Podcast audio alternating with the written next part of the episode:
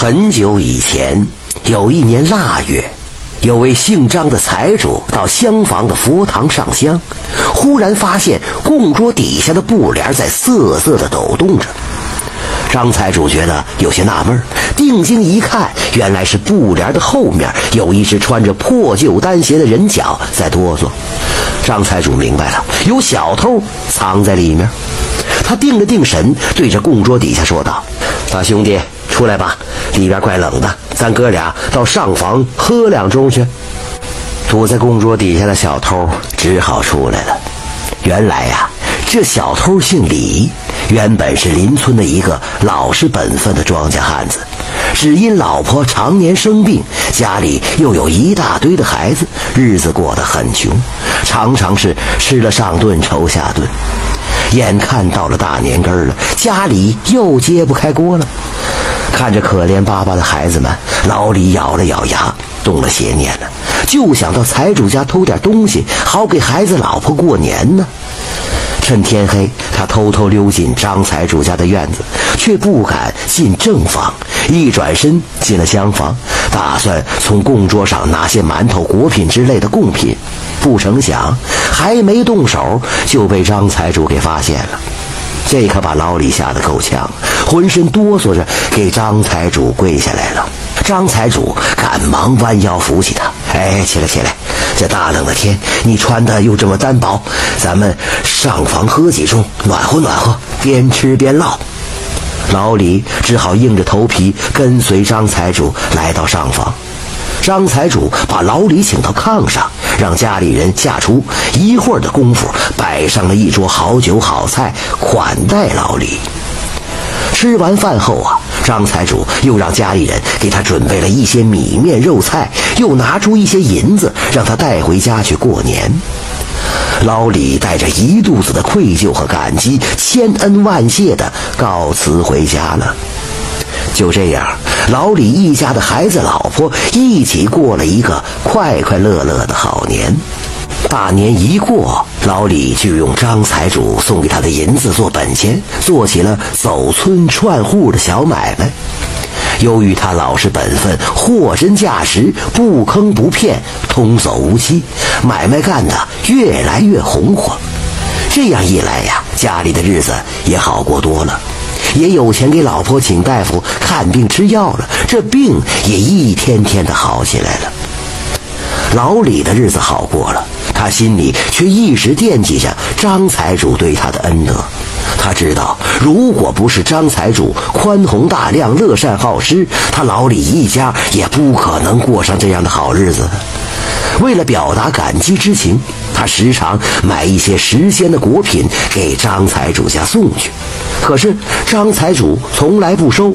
他说：“老李呀，你的心意我明白。你起早贪黑的赚点钱不容易，我什么都不缺。你好好把自己的日子过好了就行了。”老李呀，也是一个知恩重义的人。面对张财主的婉言谢绝，他只好利用每次起大早赶集之前的功夫，把礼品偷偷的在张财主家门口一放，然后悄悄的离去。常常是张财主的家人早起一开门，就看见一堆时鲜果品之类的礼物放在那里。这张财主一猜就知道是李老汉送的，于是干脆收下来。可转过来，他就三番五次的给老李捎这捎那，就这么着，两个人的交情越来越厚。一年很快过去了，转眼儿又到了年根腊月。这一天一大早，天还没亮，老李就起来了，因为今天他不光要去赶集卖货，还有一件在他看来很重要的事儿要办。前些日子。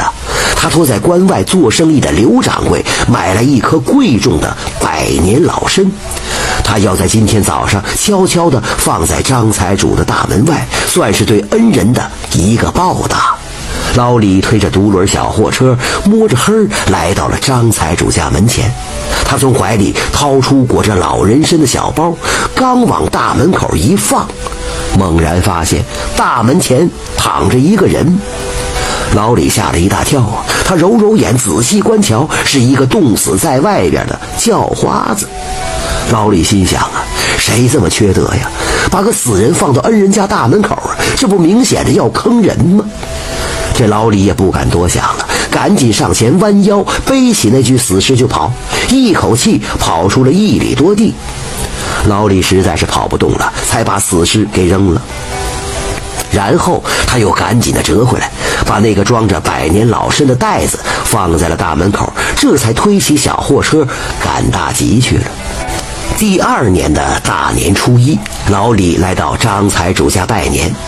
一阵寒暄之后啊，张财主唠起了本村东头有一个王姓财主家，年前被人在大门外扔了一个冻死的叫花子，结果摊上了人命官司，爷儿几个全被县衙门抓去了，连年都没过好。这村里人都说这是报应，因为这家父子平日里欺人太甚，积怨太多。老李听了笑了笑，也没说什么。又过去了一个月，老李正在家中预备盖新房，张财主找上门来了。